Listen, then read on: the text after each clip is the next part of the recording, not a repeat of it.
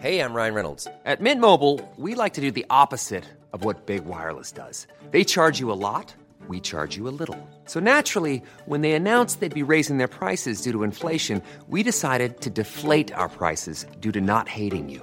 That's right. We're cutting the price of Mint Unlimited from $30 a month to just $15 a month. Give it a try at mintmobile.com slash switch. $45 upfront for three months plus taxes and fees. Promo rate for new customers for limited time. Unlimited more than 40 gigabytes per month. Slows. Full terms at mintmobile.com.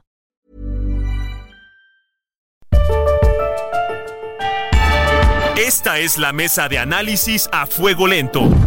Bajo la conducción de Alfredo González Castro en el Heraldo Radio. Iniciamos.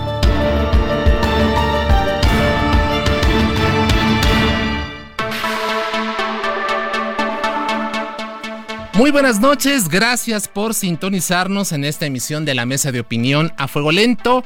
A nombre de Alfredo González Castro, titular de este espacio, le saluda esta noche su servidor y amigo Isaías Robles y como cada miércoles de cada 15 días estamos transmitiendo totalmente en vivo desde la Ciudad de México por el 98.5 de su frecuencia modulada a todo, a todo el territorio nacional y el sur de Estados Unidos gracias a la cadena nacional de El Heraldo Radio. Hoy entramos a una nueva etapa de A Fuego Lento. Cada 15 días tendremos representantes de Claudia Sheinbaum, de Xochitl Galvez y de Samuel García para analizar cómo van las precampañas, así como para revisar también los temas de la coyuntura nacional. También haremos mesas con representantes de los precandidatos de la Ciudad de México. Luego entraremos también a la grilla política en los estados una vez que se definan oficialmente a los candidatos. Así que lo invitamos a ser parte de este debate, a compartir con nosotros sus puntos de vista, sus opiniones y por supuesto a hacer este programa junto con nosotros a fuego lento. Como usted se ha informado en las distintas plataformas de Heraldo Media Group, este lunes iniciaron formalmente las precampañas presidenciales. Claudia Sheinbaum, de la coalición Seguimos Haciendo Historia, decidió hacerlo en Veracruz. Xochitl Galvez, de la coalición Fuerza y Corazón por México en Chihuahua, y Samuel García, de Movimiento Ciudadano en Nuevo León. ¿Cómo han sido estas primeras horas de las precampañas? ¿Qué sigue? Demos la bienvenida a nuestros invitados esta noche. Se encuentran en la cabina de El Heraldo Radio Julieta Ramírez Padilla, diputada federal de Morena, en representación de eh, Claudia Sheinbaum. Diputada Ramírez, ¿qué, ¿qué, tal? Bienvenida. Muy buenas noches. Gracias Muy por estar con buenas nosotros. noches, Isaías. Un gusto. Gracias por la invitación. Al contrario, gracias a usted por aceptarla. Laura Ballesteros, senadora de Movimiento Ciudadano, en representación de Samuel García. Senadora, bienvenida, muchas gracias. ¿Qué tal? Buenas noches. Estrenando además. Curul. Además, ¿no? Sí, estrenando Curul hoy. Estrenando Curul, pues bienvenida, muchas gracias, gracias. por estar. Escaño, escaño. Es escaño. Exactamente. Y Jorge Triana, ya lo escuchó usted, diputado federal del PAN, en Perdón. representación de Xochitl Galvez. Diputado Triana, bienvenido, muy ¿Qué buenas tal, noches. Isaías? Buenas noches, buenas noches a mis, a mis compañeras Julieta y la, la, la senadora, eh, con toda la extensión de la palabra Laura Ballesteros. Muchas gracias, en serio, por estar con nosotros e inaugurar esta nueva etapa de A Fuego Lento junto con todo el equipo de producción, de información y por supuesto con nuestro público. ¿Por qué no nos ayudan, si quieren, denos sus redes sociales para también invitar al público a que se conecte con ustedes y con nosotros a través de esta emisión? Eh, diputada eh, Julieta Ramírez, sus redes sociales. Gracias, gracias. Nos pueden encontrar como Julieta Ramírez en todas las redes. Facebook, Twitter, Instagram, hasta TikTok. Estamos ahí para servirles a sus órdenes. Perfecto, muchas gracias. Senadora Ballesteros, ¿en Eh, dónde L lo podemos? Ballesteros M en Twitter y Laura Ballesteros M en Instagram. Y Así también es. L Ballesteros M, Laura Ballesteros M en TikTok. Perfecto. Diputado Triana. Eh, Jorge Triana también en todas las redes y, y más sencillo y más corto, J Triana T. Perfecto. Bueno, y también pues recuerde que eh, invitamos a ser parte de este programa a través de la cuenta X de El Heraldo Radio, que es arroba Heraldo Radio. Eh, la cuenta personal de un servidor arroba isrobles, así que sea parte de nuestra comunidad digital y participe junto con nosotros en este programa. Como les comentamos, pues la idea es hacer un balance, un primer balance de cómo van las precampañas, qué sigue, qué podemos esperar como ciudadanos de la actividad que realicen cada uno de los eh, precandidatos que ustedes representan. Por supuesto, se vale que ustedes intervengan, si alguna, como diríamos en el argot legislativo, si hay alusiones personales, pues que lo hagan, lo hacemos nada más con orden, es decir, pedimos la palabra, y pero por supuesto la idea es que ah, tengamos un diálogo respetuoso, ser inteligente como ustedes seguramente lo hacen cotidianamente en su actividad legislativa. Así que si les parece vamos a iniciar eh, con eh, la participación de ustedes. ¿Cómo evalúan, ¿Cómo evalúan ustedes en el equipo de Claudia Sheinbaum las primeras actividades de precampaña de la doctora? En una actitud autocrítica, ¿qué cambiaría? ¿Qué habría incluido? ¿Qué habría eliminado? Diputada Julieta Ramírez, ¿qué nos puede comentar?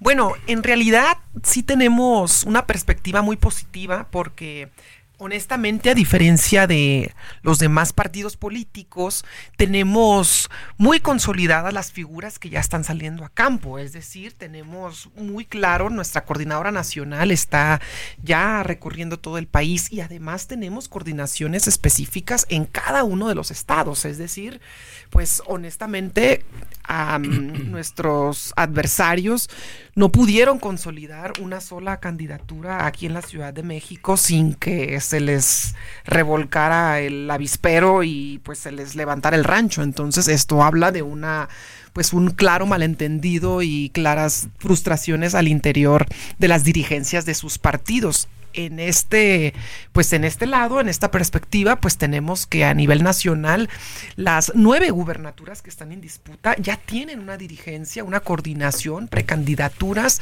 y pues están ya a la marcha, en marcha, recorriendo todo el país, en Veracruz, en Tabasco, en absolutamente todas. Y esto nos pone pues de antemano en las encuestas estamos con excelentes números en todos los estados. La doctora Claudia Sheinbaum hay encuestas que tiene más de 20 puntos de ventaja entre el primero y segundo lugar. Esto es sumamente positivo y pues estamos muy confiados y muy no confiados, estamos muy seguros de que el pueblo de México está con este proyecto de nación que incrementa sus derechos, con este proyecto de nación que tiene asegurado los programas sociales, que tiene asegurado un sistema efectivo que ha rendido frutos y que además pues ha mejorado la economía, ha mejorado el peso en el país, ha mejorado también eh, la estabilidad económica, la gobernabilidad y pues eso se ve claramente en las preferencias electorales. Gracias, gracias, diputada Julieta Ramírez, por esta primera intervención.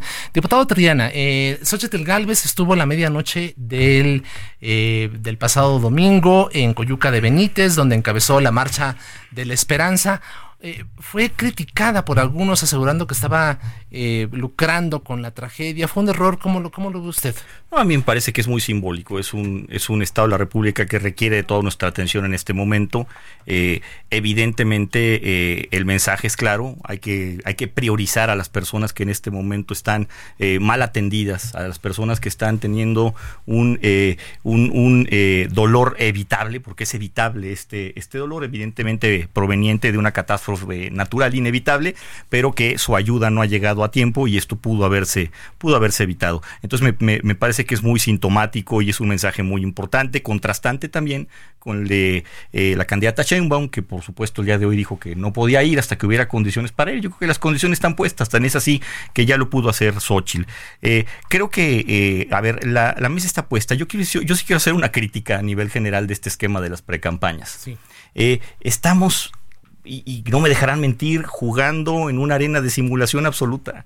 Eh, punto número uno, eh, por lo menos en dos, en dos eh, coaliciones de las que estamos aquí representadas, ya hubo un espacio de precampaña que debió haberse tomado en cuenta como precampaña. Se adelantaron los tiempos, ¿no? Por las razones que sean, no vamos aquí a debatirlo, pero bueno, muchos de los temas que pudieron haber sido noticiosos, valiosos, que pudieron haber sido atendidos por la opinión pública y, y escuchados por los ciudadanos, ya pasaron ¿no? Y punto número dos, hay candidaturas únicas en las tres expresiones políticas que estamos aquí representadas. Eh, ¿Contra quién están haciendo campaña? ¿Contra quién están haciendo precampaña? Este, contra sí mismas, contra sí mismo, en el caso de, Movimiento Ciudadano.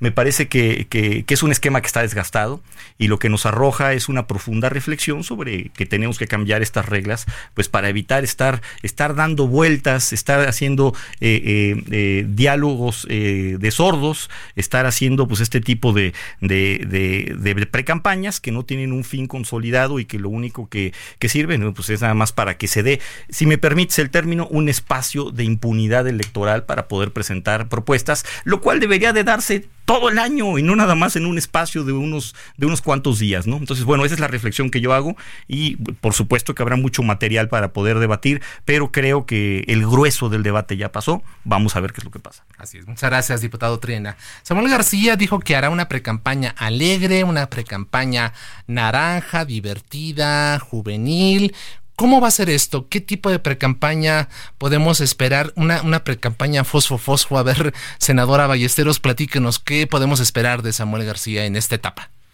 Pues yo creo que lo que hemos visto de Samuel García eh, en todas sus etapas y todas sus facetas, es decir, Samuel es una persona que ha demostrado ser eh, un activo en campaña, que además, aunado a la pareja que hace con Mariana Rodríguez, son muy atractivos para el electorado de los jóvenes. No olvidemos que hay 15 millones de nuevos votantes en esta elección. Nuevos votantes que están hartos no solamente de la política a secas, sino de la vieja política. Una vieja política que castigaron en el 2018 y que por lo cual además votaron en su momento por López Obrador y que hoy no están encontrando tampoco respuesta ahí. Y lo que es verdaderamente increíble es que en este planteamiento de campaña que se ha hecho en los últimos años, porque en esto sí coincido mucho con Jorge, y además coincido contigo en muchas cosas, amigo, lo sabes, llevamos muchos años de conocernos, sí hay un planteamiento hoy de precampañas que pudiera estar bastante obsoleto, pero es que viene de meses atrás es que llevan cuatro o cinco años en campaña. Entonces, pues claro que ahora las precampañas les van a resultar aburridas porque llevan cuatro años o cinco haciendo campaña. Claro que van a estar organizados y teniendo cuadros, este, Claudia, este, en todo el territorio, incluida la coordinadora que hoy tienen y ostentan, porque llevan cuatro o cinco años en campaña, campañas ilegales que eso se tiene que decir. Ilegales porque están fuera de los tiempos electorales, porque están fuera de la ley y porque además están utilizando recursos públicos. Han habido ya sendas denuncias que además a través de Jorge Álvarez Maínez hemos estado presentando a lo largo de todos estos meses. Entonces te diría, lo que hoy en pre-campaña pudiera parecer aburrido, el movimiento ciudadano para nosotros tiene que ver con el futuro, con lo nuevo, con las juventudes, en un periodo que hoy ya legalmente nos permite hacerlo. Nosotros estamos recientemente arrancando porque estamos cumpliendo con la ley. Número dos, que también esto es muy importante de señalar. Eh, nos gusta mucho ver también hoy cómo la gente está pidiendo una opción distinta en la mesa. Nos los encontramos en las encuestas, nos los encontramos en las redes sociales. Arrancaron precampañas el lunes y la campaña de la que se estaba hablando era la de Samuel García. De esa es la que se hablaba y se seguía hablando ayer y se sigue hablando hoy. Porque claro que es la novedad, porque de nuevo llevan bastantes años, al menos en Morena, haciendo campaña ilegal. Y por último, tal vez a esto agregar lo siguiente. La gente no tiene por qué escoger hoy entre Guatemala y Guatepeor. Entonces, que exista una tercera opción y además una opción que plantee un futuro y algo distinto, claro que la gente lo va a empezar a agradecer y se empieza a notar en las cifras, ¿no? Samuel, sin haber hecho un día de campaña ante, este, anterior a este momento, está arrancando entre 10 y 12 puntos. Así es. Muchas gracias, senadora Ballesteros. Pues voy a, voy a retomar algunos de los eh, comentarios que ustedes han hecho en esta primera intervención. El tema este precisamente ya lo, eh, lo señalaba el diputado Triana muy claramente de cómo desde, y también la senadora Ballesteros, de cómo pues prácticamente este proceso nos lleva ya desde no solamente meses, años, ¿no? Eh, ¿Cómo hacer para diferenciar los mensajes en esta etapa de pre-campaña cuando ya tenemos pues meses, años de actividad proselitista, eh, diputada Julieta Ramírez, ¿cuál es la perspectiva de la campaña de Claudia Sheinbaum, de la precampaña de Claudia Sheinbaum ante esta situación? ¿Cómo hacer distinto lo que hemos estado escuchando durante los últimos meses, años? Pues no se ha escuchado durante los últimos meses, años, porque en realidad es reciente el nombramiento de la doctora Claudia Sheinbaum primero como nuestra coordinadora nacional y después ahora como nuestra precandidata única. El hecho de que lo quieran disfrazar de su falta de organización, pues es muy diferente. ¿Por qué? Porque a diferencia de nosotros, ellos no tienen figuras ni candidatos se quedaron sin militantes, se quedaron ya sin candidatos. En muchos partidos políticos el PRI está por perder su registro y no tienen cuadros que puedan encabezar las diferentes candidaturas en los estados de la República. Yo no vi que salieran el día de ayer ni antier em, en Veracruz con un candidato o candidata y a eso no se le puede llamar de ninguna otra manera que no sea pues falta de organización y falta de cuadros políticos y falta de militancia. Entonces pues tampoco quieran disfrazar las cosas, la realidad es que no están organizados y que no tienen cuadros que puedan poner al frente. Lo que vamos a ver en este proceso, que es las precandidaturas, son los inicios de los anhelos de un proyecto que va recogiendo los sentimientos de la nación en una segunda fase de un proyecto nacional que inició en el 2018, un proyecto que sí acabó con la vieja política que venía precarizando a nuestra nación, que venía empobreciendo a las y los mexicanos, que venía privatizando todo lo que podría privatizar en este país, que venía abaratando los derechos sociales y la gente votó arrasadoramente por eliminar a esos viejos políticos del PAN y del PRI y del PRD. Ahora bien, ¿qué se plantea en este momento? Pues se empiezan a recoger qué es esta segunda fase que nosotros planteamos de la cuarta transformación en donde queremos consolidarla y no solo a nivel nacional, sino también en los estados, en cada una de las nueve gubernaturas que están en disputa en este momento. Que ellos no tengan eh, qué, quién poner, ni cuándo poner, y no vean para cuándo tener candidatos ni personas, pues ese no es problema nuestro. Tenemos que seguir avanzando para que, para que la gente encuentre sus referentes en cada una de las entidades federativas. Gracias, muchas gracias, diputada Julieta Santos. Para alusiones personales, el diputado Triana, no hay organización, no hay figuras, no hay cuadros en, eh, la coalición Fuerza y Corazón por México. ¿Qué responde usted? No, no hay, no hay cuadros en esto, estoy totalmente, totalmente de acuerdo. No hay cuadros como Salgado Macedonio, como Manuel Bartlett, como Ignacio Valle, como Ana Guevara, como Gers Manero, todos ellos acusados de las peores fechorías de las que tanto se quejaban del pasado y que además vienen además de gobiernos del pasado, de los gobiernos que tanto se repudiaron del PRI y del PAN en este caso. Eh, y, bueno, pues eh, simplemente es un, es un remake de lo que vimos en el pasado, pero ahora desde, desde, desde el partido oficial y sus aliados. Eh, organización, pues estamos en los tiempos para presentar propuestas de, candidaturas, estamos muy, muy a tiempo.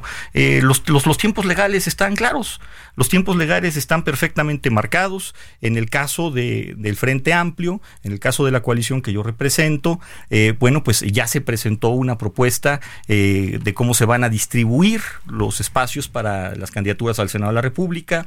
los distritos electorales a nivel federal también ya fueron presentados. En próximos días se van a dar a conocer quiénes van a ser los abanderados y las abanderadas, por supuesto, eh, a los distintos eh, cargos que tienen que ver con las gobernaturas de los estados. Creo que no hay que alarmarse en este, en este aspecto. Estamos en tiempo, vaya, no hay, no hay ningún problema. Lo que sí eh, quiero acentuar en este caso es que pues el debate se va a centrar en algo muy, muy concreto. tenemos en este país, por ejemplo, solo por poner algunos ejemplos, tenemos metro en la Ciudad de México pero se nos cae, se nos cayó la línea 2, se murieron personas. Tenemos en este, en este país un aeropuerto nuevo, pero no tiene vuelos. Tenemos en este país una refinería, pero no refina gasolina, no refina absolutamente nada. Tenemos en este país una supuesta disminución de la pobreza, pero la gente sigue precarizada en su nivel de vida porque simplemente no se ha podido incrementar este por los precios de la canasta básica y de muchas cosas. Entonces, bueno, pues tenemos un país a medias y lo que tenemos que hacer es completarlo para que esté al máximo. Estamos conscientes de los errores que se cometieron en el pasado, estamos dispuestos a no volverlos a cometer, pero también estamos conscientes de que tenemos en este momento una clase política gobernante que lo que hizo fue reciclar, reciclar lo peor de el pasado y eso pues tenemos que señalarlo. Gracias, diputado Triana. Eh, ¿No hay temor de aburrir al electorado con este asunto de las anteprecampañas, precampañas, luego vendrán las campañas propiamente hasta el 2 de junio? Y, no hay riesgo de que esto llegue a, tal grado de que la gente se siente aburrida y se convierta eventualmente en abstencionismo, como usted, eh, senadora Laura Ballesteros, esta situación. Es que creo que lo que tendría que preocupar, más allá del aburrimiento, es el gasto que se está ejerciendo. O sea, mientras más se adelantan las campañas, más dinero se gasta, mientras más tiempo le estás invirtiendo, mientras los interesados están en gobierno, pues más recursos públicos se pueden desviar. Entonces, el verdadero problema justamente está en cuánto están costando las campañas electorales y quién lo puede pagar. Y precisamente creo que justo es ahí donde está también el verdadero problema de la vieja política que piensa que organicidad tiene que ver con militancia, que votos tiene que ver con estructura y que tiene que ver con, con, mítines. Eh, en, la, en, el futuro las cosas no se ven así. Lo que los jóvenes hoy están pidiendo es organización y organicidad por causas, que exista movilización, pero a través de las ideas y de la sociedad civil, que la inversión no cueste, que las ideas no cuesten. Y solamente los partidos hegemónicos que ejecutan presupuesto público y se desvía a través de las campañas electorales, pues pueden hablar de estos mítines de un millón de personas, de 800 mil, de 500 mil, de los microbuses, incluso de las inversiones multimillonarias que se han estado, que se han estado viendo en las campañas de comunicación, como se ha estado documentando por parte de Claudia Sheinbaum en el gobierno de la ciudad, este, desde que estuvo gobernando hasta que terminó su proceso. La cantidad de dinero que estaba pautando en redes sociales, despachos que se estaban contratando, este, y además eh, inversiones importantes con, con distintos este, medios de comunicación. Creo que es muy importante saber de nuevo que la vieja política sigue pensando en una ecuación de militantes, de organización a través de cuadros políticos territoriales y la nueva política lo que piensa es en causa sociedad civil. Y por supuesto también redes sociales ¿eh? y redes sociales pensado a través de un esquema de cercanía. Y eso es algo que Mariana Rodríguez que el propio Samuel García lo saben hacer bien que a las juventudes hoy se les llega así que hay que perderle el miedo a eso también. Este no quiere decir que haya ahí un gap entre quienes están haciendo territorio y quienes están en las redes sociales, quiere decir que hoy prácticamente los jóvenes están consumiendo información a través de sus teléfonos y las redes sociales. Y una manera de llegarles, de acercar la democracia y de crear canales de ejercicio de gobierno es ahí. Entonces, a mí me sorprende, me sorprende escuchar este de nuevo que, que estemos hoy vanagloriando el modelo de los, de, de los setentas en donde la política se hacía de esa manera y pues claramente esto ya cambió. Así es, gracias, senadora Ballesteros. Eh, la doctora Sheinbaum estrenó ahora en el inicio de la precampaña un podcast, esto también haciendo intentos por eh, publicaciones en TikTok, en fin, en las distintas redes sociales. Eh, ¿Cree usted que está eh, haciéndolo de manera correcta, que se están conectando con estas nuevas generaciones, como lo decía la, la senadora Ballesteros, de acercarse pues a este público, a estos nuevos votantes que incluso pueden determinar en buena medida el futuro del país a través de la elección del 2 de junio? Mira, concuerdo plenamente en que la juventud representa un sector muy importante y que la juventud participa muchísimo en las redes sociales. Yo soy una política muy joven y también apostamos a que los jóvenes estén informados por medio de las redes sociales. Lo que nos queda totalmente claro es que un like no representa un voto y definitivamente el trabajo tiene que hacerse en territorio. La gente hay que visitarla directamente en sus comunidades. Entonces no podemos esperar que haciendo un spot y poniendo unas fotos y teniendo eh, y esperando que lleguen unos tres likes signifiquen que eso representa un voto. Al final del día no es eso un esquema viejo, es simplemente que los votos se representan la, manera en que la gente va y participa. Que tengamos que eh, replantear la manera en que comunicamos y en que nos acercamos a la sociedad en general. Ahora, bueno, existen muchísimas plataformas. La doctora, insisto, está aprovechando eh, las nuevas plataformas como el podcast, como TikTok, Twitter ni se diga, Facebook. Entonces sí ha, sí ha utilizado todos los elementos a su alcance y esto es sumamente bueno para ella, quien está acercándose a nuevos sectores a través de las redes sociales. Esto es muy positivo, pero sin perder que la política no es una cuestión de un de productos. La política no es una cuestión de mercancías. La política se construye y se trabaja a partir de causas sociales que nos reflejan el sentir de la población y que se tienen que traducir en un proyecto de nación. Ahora mismo en Morena hay especialistas, eh, intelectuales, personas de larga trayectoria de la lucha social que están ayudando en consolidar un proyecto de nación y este proyecto está siendo sometido a consultas en cada uno de los distritos de todo el país con la militancia, con simpatizantes del país donde los, las personas están participando y decidiendo y proponiendo qué más se le puede aportar. Y lo que nosotros llamamos vieja política o nueva política no son los likes ni los videitos ni nada de eso, es eh, lo nuevo y lo viejo significa, lo viejo lo tenemos muy claro, es por ejemplo la privatización de que la gente se hartó, es la precarización del salario de lo que la gente también decidió ponerle fin. Lo que propone Morena es el aumento al salario mínimo que hemos visto que aquí a nivel nacional se duplicó y en la frontera se triplicó. Entonces estamos hablando de proyectos distintos que encuentran un aumento de derechos y una precarización de los derechos. Eso representa Morena, que la gente tenga una mejor calidad de vida. Claro, gracias diputada Julieta Ramírez. Vamos a hacer una pequeña pausa, no le cambie, continuamos aquí en la mesa de opinión a fuego lento, estamos hablando de las precampañas, de esta primera actividad que tienen ya los, los precandidatos. Volvemos, no le cambie. Está usted en la mesa de análisis a fuego lento con Alfredo González Castro por el Heraldo Radio. La polémica y el debate continúan después del corte. No se vaya.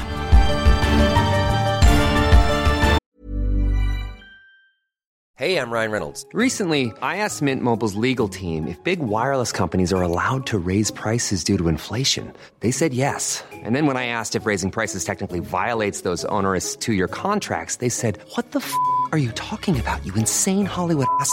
So to recap, we're cutting the price of Mint Unlimited from $30 a month to just $15 a month. Give it a try at mintmobile.com slash switch. $45 up front for three months plus taxes and fees. Promo for new customers for limited time. Unlimited more than 40 gigabytes per month. Slows. Full terms at mintmobile.com.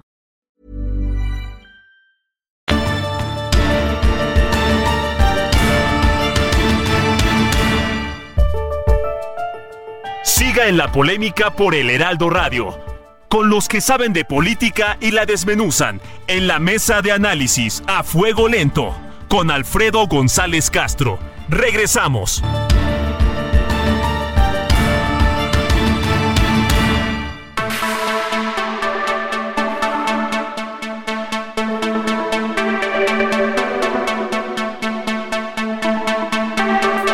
Las 9 de la noche con 31 minutos. Continuamos aquí en la mesa de opinión a fuego lento. Les recordamos que estamos transmitiendo totalmente en vivo por el 98.5 de su frecuencia modulada desde la Ciudad de México a todo el territorio nacional y el sur de Estados Unidos. Gracias a la cadena nacional del Heraldo Radio. A nombre de Alfredo González Castro, titular de este espacio, le saluda esta noche su servidor Isaías Robles y le reiteramos el saludo a nuestros invitados aquí en la cabina del Heraldo Radio. Están acá con nosotros la diputada federal de Morena, Julieta Ramírez Espadilla en representación de Claudia Sheinbaum, Laura Ballesteros, senadora de Movimiento Ciudadano en representación de Samuel García y el diputado Jorge Triana, diputado de Acción Nacional en representación de Xochitl Galvez. Continuamos en esta mesa de opinión. Hace unos minutos en la primera parte de este programa ustedes hacían referencia al tema de la Ciudad de México. Y bueno, vamos, si les parece, a, entrar ese, a ese asunto. Eh, pese a que Omar García Harfush eh, mm, ganó la encuesta, la precandidatura fue finalmente otorgada a Clara Brugada. ¿Fue efectiva la operación cicatriz? ¿Ya desterraron riesgos de fractura? ¿Qué nos dice diputada Julieta Ramírez? Sí, fíjate que incluso nosotros hemos tenido la reflexión que ha sido muy positivo, porque Omar García al final del día pues es, se le distingue por la disciplina al final tiene una trayectoria, una formación en ese ámbito.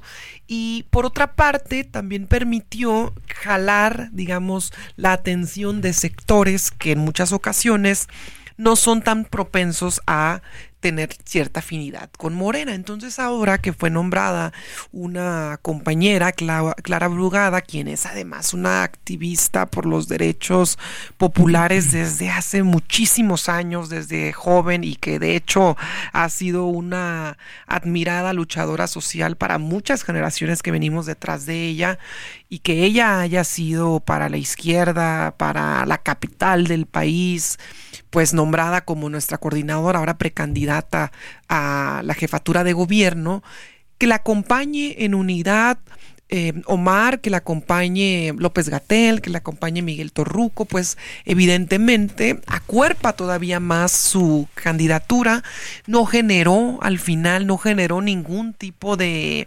rispidez, no genera ningún tipo de fractura y creo que incluso fortalece al movimiento. Tan es así que al día de hoy las encuestas tienen a Clara Brugada con un 55% de las preferencias. Y el segundo lugar, pues lamento comentar, pues que está, bueno, no lamento, la verdad es que para mí, pues es evidentemente un motivo de alegría, porque es una fuerza para nuestro movimiento, pero el segundo lugar está, pues en un lejano 22%. ¿Qué nos asegura esto? Pues que toda la faramaya que nos quiso vender por mucho tiempo la oposición, diciendo que íbamos a perder la jefatura de gobierno, que en el 2021 no nos había ido muy bien y demás, pues no refleja la realidad y que al contrario el pueblo de la Ciudad de México reconoce la labor de la doctora Claudia Sheinbaum y ahora está nuevamente dándole su confianza y su respaldo a quien ahora será el relevo, quien es Clara Brugada. Así es, gracias diputada Julieta Ramírez. Pues bueno, diputado Triana, eh, la designación de Santiago Tabuada como precandidato único pues generó el enojo de Adrián Rubalcaba, también de Sandra Cuevas. Eh, estas rupturas ponen en riesgo el triunfo de la oposición en la capital, pues además a Adrián Rubalcaba hoy mismo exigió al Tribunal Electoral Local la restitución del proceso y también metió ahí a Xochitl Galvez, le dijo que no sea cómplice del dedazo. ¿Qué opina usted sobre toda la situación que está viviendo eh, la Fuerza y Corazón por México aquí en la Ciudad de México? Bueno, primero comentar que yo no voy a juzgar el método de selección o el proceso interno que se siguió en, eh, en otro partido político, en Morena. Vaya, es un, es un asunto completamente ajeno. Evidentemente no se fracturó eh, el candidato García Harfuch, a pesar de que ganó por 14 puntos una encuesta y no se le respetó este resultado. Eso, eso, este, vaya, eso es punto de aparte. Donde sí hay fracturas, es donde no se ve en la parte de abajo, porque deberían de ver la cantidad de gente que nos ha venido a buscar, que está inconforme con esa designación y que, y que está buscando otras alternativas. Eh, eh, eso por un lado. Por otro lado, bueno, a ver, eh, y si hubiera habido una fractura o la hay, me parece que son reacomodos, siempre reacomodos en las elecciones internas. Hay reacomodos de fuerzas, hay, siempre hay inconformidades, eso no es nada nuevo. Lo que presentó Adrián Rubalcaba el día de hoy, bueno, fue un juicio de protección de derechos político-electorales ante la autoridad electoral. Está en todo su derecho, me parece genial que lo haga de esta manera institucional y que se resuelva esto por los cauces legales eh, correspondientes. Eh, eh, esto, esto me parece incluso sano. Eh, eh, eh, lo que no debemos permitirnos es que esto pues sea motivo de escarnio de un partido hacia otro, porque entonces vamos a terminar vamos a terminar promoviendo a la expresión política pues que tenga el proceso interno menos desaseado cuando no es así. Son reacomodos naturales de fuerzas que no deberían de espantarnos. tampoco nos espantan a nosotros las encuestas. estoy viendo el promedio de encuestas, no no una encuesta ni dos, el promedio de las encuestas, el poll of polls que se le llama y la diferencia en el promedio son nueve puntos nada más. Nueve puntos de diferencia entre una entre una coalición y otra creo que no no, no va, va, a ser sin temor a equivocarme una contienda muy cerrada en la Ciudad de México. Yo no voy a adelantar a decir quién va a ganar sería muy irresponsable pero así así creo que va a suceder. Por último eh, comento nada más en el año 2021 ya se veía venir una inconformidad muy grande de parte de sectores importantes de la ciudadanía la oposición ganó 9 de 16 alcaldías, se le arrebató a, Morena eh, la mayoría calificada que tenía en el Congreso local de la Ciudad de México y hoy gracias a eso no pueden ratificar a la fiscal Ernestina Godoy, que tiene un largo historial de irregularidades y de abusos y de excesos en su, en su haber, en el ejercicio de su cargo. Eh, se ganó la mayoría de distritos federales eh, y si hubiera habido elección para jefe de gobierno, le hubiera ganado la oposición por más de 200 mil votos. Creo que eso es un precedente muy importante, no definitorio, no concluyente, pero sí es un precedente que la ciudadanía, por supuesto, va, va a evaluar. Entonces, esto apenas inicia, pues, pinta para ser una elección muy cerrada, a pesar de las fisuras internas que pueda haber en alguna expresión, y eh, pues eh, esto acaba hasta que acaba. Este partido acaba hasta que se acaba. Como en el béisbol. Así es. Eh, senadora Ballesteros, ¿cómo ven Movimiento Ciudadano el tema de la Ciudad de México? La apuesta es Salomón Chertorivsky, pero también eh, decía Adrián Rubalcaba que ya había tenido algunos ofrecimientos y que quizás Movimiento Ciudadano podría abrirle la puerta. ¿Cómo ven ustedes el tema de la joya de la corona que es la capital del país? Mira, la Ciudad de México no solamente es el lugar en donde vivimos este, muchos de nosotros, ¿no? Aquí, aquí crecimos, aquí tenemos a nuestra familia, aquí nuestros hijos están eh, construyendo y haciendo futuro. Es también eh, la caja de resonancia del país. Y es también un espacio en donde los memorándums de cambio llegan antes que en cualquier otra zona del país. Es decir, en un momento en donde el país está listo para cambiar, es la Ciudad de México el primer lugar en donde se manifiesta, ¿no? Es aquí en donde si el país está tremendamente polarizado, es en donde se siente. Si aquí es el país en donde está listo para deshacerse del PRI, como sucedió en su momento en las elecciones de hace unas décadas, es aquí el primer lugar donde sucede. O si es un país que está listo para deshacerse de los malos gobiernos, es el primer lugar en donde sucede. Entonces creo que es muy sintomático lo que sucede en la Ciudad de México con respecto a lo que sucede en el país. Insisto, por eso, más allá de que aquí vivimos, se tiene que estudiar siempre y se le tiene que tener en, consideración porque aquí un esguince representa una fractura. Número dos, eh, creo que en últimos días, justamente con los enojos que se han estado viendo de un lado o del otro de las candidaturas, digo yo por ahora los escuchaba hablar a los dos compañeros y, veía que si de un lado decían que está enojado Adrián y Sandra y que del otro lado está enojado Harfush y no sé qué, este, pues también lo vimos a nivel nacional con Morena, pues el, pleitazo que se echaron Claudia y Marcelo y no sé además si lo vayan a resolver, ¿eh?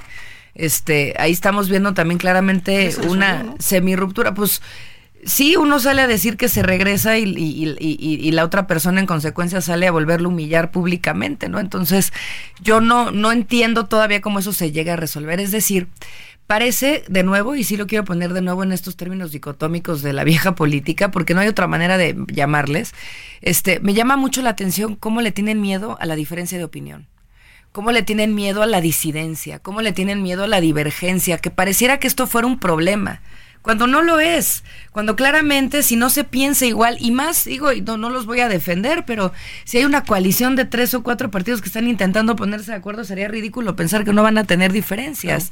pero si también vemos un partido político como Morena, que viene de un montón de tribus, especialmente las perredistas y las priistas y los grupos priistas de hace muchísimos no, no años. fuera los panistas. No, este, ¿cómo, ¿cómo no van a tener diferencias? Es decir, le tienen mucho miedo a la divergencia, porque el pensamiento único que ha intentado instalar Morena desde que llegó su gobierno con el presidente López Obrador hace a la gente temer de pensar distinto. Entonces, en Movimiento Ciudadano eso no sucede. O sea, nosotros entendemos nuestra riqueza, nuestra divergencia, en nuestra disidencia, en nuestro derecho a pensar distinto. Y en la ciudad lo tenemos muy claro. Esta ciudad está cansada de los gobiernos de siempre. Y el gobierno de Morena de hoy sigue siendo el gobierno de siempre, de las últimas décadas. No han gobernado grupos políticos distintos. Siguen gobernando los mismos. Los grupos que hoy se están presentando a gobernar la ciudad siguen siendo los mismos que se hicieron con el PRD hace unas décadas. No tienen absolutamente nada nuevo que ofrecer. Entonces, si se pone una propuesta sobre la mesa, como es el caso de Salomón, que es alguien que conoce la ciudad, pero que además tiene una propuesta, una plataforma de gobierno, lo ha presentado en varias ocasiones, sabe lo que tiene que hacer y con quién lo tiene que hacer el electorado de nuevo va a poder elegir entre Guatemala y Guatepeor. Es que creo que ya la gente está cansada de que te den escoger entre lo malito y lo malísimo, ¿no? Entonces, ahí vemos también una oportunidad muy importante y con un equipo fundamental en la ciudad como es la, la senadora Patricia Mercado, ¿no? Que hace un, trabajo espléndido en cuestión de derechos este, y de agendas progresistas. Tenemos también gente importantísima como nuestro diputado Roefi Torres, tenemos al propio Jorge Álvarez Maínez que trabaja acá, su servidora que ahora está trabajando ya como senadora de la ciudad. Es decir, habemos un equipo amplio de mujeres y de hombres que estamos dispuestos a, hacerle cambiar la cara y el futuro a la ciudad. Muchas gracias, eh, senadora. Pues vamos a ver qué ocurre en la Ciudad de México. Otro tema que vigente es el de la violencia política de género, ¿no? Eh, y estamos precisamente en la víspera del, día para eliminar este tipo de actitudes. Eh, ¿Aceptarán las críticas que sean legítimas o te van a tener la piel muy delgada? Y delicada y argumentarán este tipo de violencia. Eh, Julieta Ramírez, diputada federal de Morena, ¿cómo ven ustedes el tema de la violencia política? Sobre todo tomando en cuenta pues ya esta contienda que será entre dos mujeres y un hombre. ¿Cómo ven el tema? Bueno, nosotros defendemos y nosotras defendemos sobre todo que el tema de violencia política por razón de género ha sido un triunfo de los movimientos feministas y que sin duda alguna no se trata de tener la piel delgada o tenerla gruesa, sino que se respeten los derechos políticos de cada una de las personas, tanto hombres como mujeres, dentro de las contiendas. Venimos de un país donde la guerra sucia, abiertamente y financiada, ha sido pues una tragedia para el país y bueno, nosotros mismos hemos sido víctimas de ello. En primer lugar, con el presidente López Obrador, con una guerra sucia terrible financiada en el 2006 y con muchas mujeres a lo largo y ancho de toda la República que han sido pues sumamente violentadas por hombres en diversas etapas y en diversas contiendas. Entonces creo que el tema de la violencia política es, es un avance, es un avance para que las, las contiendas se, se, celebren en mayor eh, paz y que se celebren en mayor respeto para todas y todos los candidatos. Lo veo como un avance en, en, términos de derechos y de contiendas electorales. Así que la verdad es, es algo que celebrarse y también celebro que en el Instituto Nacional Electoral haya cada vez más lineamientos que especifican poco a poco qué es y hasta dónde están los límites de violencia política. Y de hecho, gracias a estos lineamientos es que se ha avanzado muchísimo en que se respeten las candidaturas para mujeres y para hombres y que de hecho esto es lo que en primer lugar en el 2021 garantizó que haya paridad de género en la selección y en, en la selección de las y los candidatos a nivel nacional para las gubernaturas. Entonces, esto ha dado avances importantes para que las mujeres puedan llegar a puestos de decisión de los más altos niveles y no solamente en un acompañamiento como lo habíamos visto en años anteriores. Nada más por decir algo ya para concluir, antes del 2021 menos de 10 mujeres habían gobernado entidades de la República a nivel nacional y actualmente pues vemos un avance tremendo en cuanto al número de mujeres que están siendo postuladas a cargos de representación popular, no solo en cargos donde se mandaban, se les mandaba a competir, pero con muy pocas posibilidades de ganar. Ahora es todo lo contrario. Podemos decir que por primera vez en la historia quienes llevan más oportunidades para ganar y para eh, de ventaja y de ser seleccionadas son por primera vez en la historia las mujeres. Creo que esto es un punto para celebrarse y que la violencia no medie en los en las contiendas electorales es también muy importante que no se repitan estas terribles eh, sucesos como los que pasó en el 2006, donde el hoy presidente López Obrador, pues fue,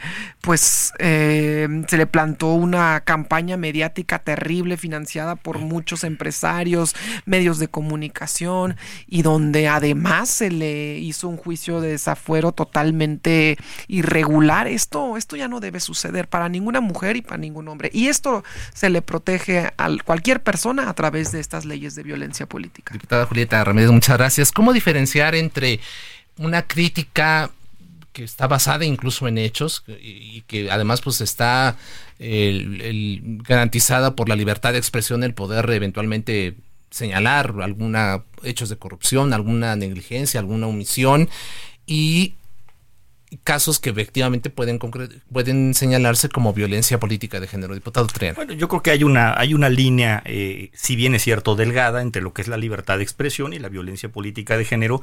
Esta línea eh, ha sido acentuada y ha sido clarificada por la autoridad electoral, tanto por el Instituto Nacional Electoral en su Consejo General como por el Tribunal Electoral del Poder Judicial de la Federación. Hoy tenemos mucho más claridad de qué es la violencia política de género. Ha costado trabajo ha costado mucho trabajo, sobre todo a los hombres que hemos tenido que aprender esta parte, ¿no? Eh, eh, y hemos aprendido, si me permiten el término, a periodicazos, ¿eh? Porque ha sido bien complicado. Eh, pongo un ejemplo, no voy a dar nombres, pero un compañero, alguien que es compañero diputado de, nuestro, de la, de la diputada Julieta, de un servidor, hace unos años se expresaba de la presidenta mujer de la Cámara de Diputados, además de su partido, diciendo, la diputada aflojó el cuerpo. Así lo dijo.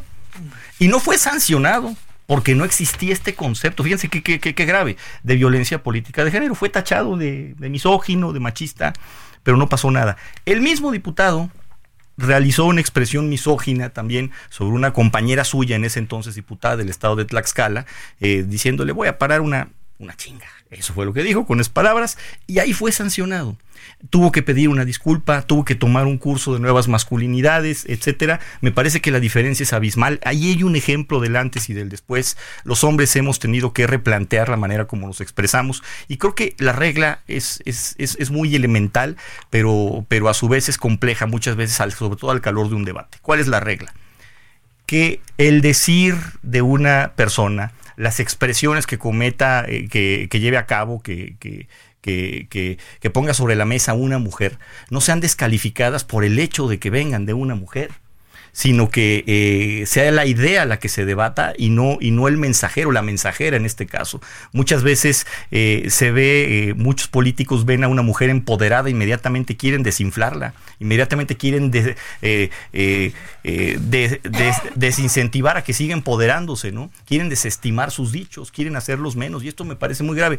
Hoy en día hay sancionados por violencia política de género por la autoridad electoral de todos los partidos políticos, ninguno se salva. Bueno, ni el presidente de la República se salva. Ha sido sancionado por violencia política de género por las expresiones que tuvo durante varias semanas en contra de Xochitl Gálvez. Entonces, nadie se ha salvado. Eh, muchos tenemos mucho que aprender. Algunos aprendimos más rápido que otros, pero creo que es un tema que llegó para quedarse y más vale que nos vayamos acostumbrando. Gracias, diputado Triana. ¿Cómo ven, eh, cómo usted, senadora Ballesteros? Eh, pues Samuel García es el único hombre en la contienda en pos de la presidencia de la República. ¿No tienen temor de que eventualmente sea acusado de incurrir en este tipo de, de hechos? Además, Samuel, pues es también pues un tipo joven que de repente pues expresa así. ¿Cómo ven ustedes? Este, no hay un riesgo allí precisamente por su calidad, como decía el diputado Trana, hemos tenido de repente nosotros que aprendiera a periodicazos eventualmente eh, este tipo de, de, actitudes para evitarlas en el futuro. ¿Cómo ve? A mí no me preocupa Samuel, a mí me preocupa la violencia hacia Mariana, porque lo que sí han logrado consolidar Samuel y Mariana como pareja es una pareja muy moderna progresista, ¿no? En donde se muestran como una power couple los dos, en donde ya sea hombre, hombre, mujer, mujer o hombre, mujer, ¿no? Este, están ejerciendo eh, mucho poder a través de, de su fórmula. Y aquí los machismos del país no se hacen esperar. Las críticas a Mariana no ahora, de siempre, han sido muy crueles, han sido muy duras, han sido también intentando desestimarla, invisibilizarla, desempoderarla, este, insultarla. Y, creo que ahí a mí me preocuparía más, yo no me voy a preocupar por Samuel, Samuel perfectamente se puede defender. Samuel además ha dicho de manera muy clara las veces que, que, se equivoque, que incluso en su propio spot lo dijo, ¿no? Pues cuando lo de la pierna, este, de baja la pierna Mariana, me equivoqué, lo acepto, estoy aprendiendo, pero tiene el gabinete más paritario del país y así lo ha estado sosteniendo y tiene políticas hoy de empoderamiento de las mujeres como en ninguna región del norte del país en donde además pues es necesario de pronto contrastar este con, políticas más progresistas que se tienen en el centro del, del país. Este yo creo y veo en Mariana Rodríguez un personaje este de mucha potencia veo a una mujer que entiende muy bien la manera de comunicarse con las nuevas generaciones y la manera también de combinar y, hacer y hacer familia, ¿no? Hace poco recuerdo que le hacían unas críticas tremendas y súper ácidas porque llevaba a Mariel a los eventos del trabajo, este, porque la tenía cargada en la cangurera a los pocos días de nacida Mira, yo hago memoria, yo soy una mamá de un niño de cuatro años y me fui a trabajar cuando Emilio tenía mes y medio, dos meses, como todas las mamás de este país, que se tienen que ir a trabajar porque así es, porque la licencia es lo que te dura. Y en lugar de una niña o un niño tan pequeño es con su mamá. Y que puedas empezar a generar un espacio en donde la niña o el niño, el marido y la esposa, la esposa y el marido pueden empezar a generar una dinámica distinta. Y en este caso una pareja de poder como son ellos, me parece un ejemplo bien importante para el país. Entonces, lo veo como algo, como algo positivo y nada más tal vez para terminar una idea. El tema de la violencia política de género tiene muchas capas o sea, no solamente es la que ejercen el hombre hacia la mujer, también hay mujeres que ejercen violencia política hacia las mujeres. Yo, de las violencias más tremendas que he recibido ha sido por parte de mujeres, pero tampoco se me olvida en su momento cómo recibí violencia política de género por parte del PAN cuando ni siquiera existía una ley al respecto. Entonces, hoy al menos hay un marco jurídico que permite que eso se valore, que eso se visibilice y que eso pueda ser perseguido y se sancione. Por último, debe de haber un listado bien clarito, como ya lo establece la ley, para que no existan violentadores en las candidaturas, ¿eh? Que no se nos olvide. Hay dos mujeres candidatas, sí, pero no pueden haber candidatos violentos y eso tiene hoy que empezar a salir a, a, flote con, con, el paso de las siguientes semanas y la definición de candidaturas. Perfecto, muchas gracias, senadora. Estamos prácticamente a unos cuantos eh, segundos de concluir este espacio. Yo les pediría en una frase a manera de conclusión, ¿cómo prevén los siguientes meses? ¿Habrá guerra sucia? ¿Se salpicarán lodos? ¿Será un torneo de insultos? Diputada Julieta Ramírez, ¿cómo ve los próximos meses? Bueno, sin duda serán meses álgidos de debate donde veremos nuevamente posiciones encontradas y vemos claramente que hay dos proyectos de nación nuevamente enfrentados. Un proyecto que busca que continúe la transformación de este país, un proyecto que llegó desde el 2018 apoyado por la mayoría del pueblo de México y un proyecto que busca regresar al pasado para recuperar un régimen de privilegios y de corrupción que la gente decidió sacar de una vez por todas y a patadas. Que tienen una candidata, pues que justo eso es lo que representa. Y un tercer proyecto, pues que está en el tercer lugar y que pues ahí se quedará muy probablemente. Diputada Julieta Ramírez, muchas gracias. Una frase, estamos a 30 segundos de concluir, diputado Jorge Triana. Por supuesto, esta sí, por supuesto, es una contienda entre quienes quieren continuar el modelo actual de desabasto de medicamentos, de niños con cáncer que han fallecido por falta de quimioterapias, de obras de infraestructura inconclusas y sobre todo de deterioro de las instituciones y de empoderamiento de una sola persona contra alguien que busca libertad y que aprendió de los errores de sus aliados en el pasado. Concluyo. Senadora. Pues no hay nada más dos opciones, hay una tercera en la mesa, lo nuevo, lo diferente, el futuro. Quienes ya le fallaron a México por un lado, quienes le están fallando en este momento y que además quede muy claro, les vamos a enseñar lo que es hacer campañas, precampañas y un trabajo respetando la ley, y además sin faltarle respeto a la gente. Muchísimas gracias a los tres por participar en esta mesa de opinión a fuego lento. Eh, vámonos, nos despedimos. Gracias a todos quienes hicieron posible este esfuerzo. Quédese con Algoritmo Salud aquí en las frecuencias del Heraldo Radio. Gracias. Muy buena noche. La polémica por hoy ha terminado. Le esperamos el próximo martes para que con los expertos analicemos la noticia y a sus protagonistas en la mesa de análisis a fuego lento por el Heraldo Radio, con la H que sí suena y ahora también se escucha.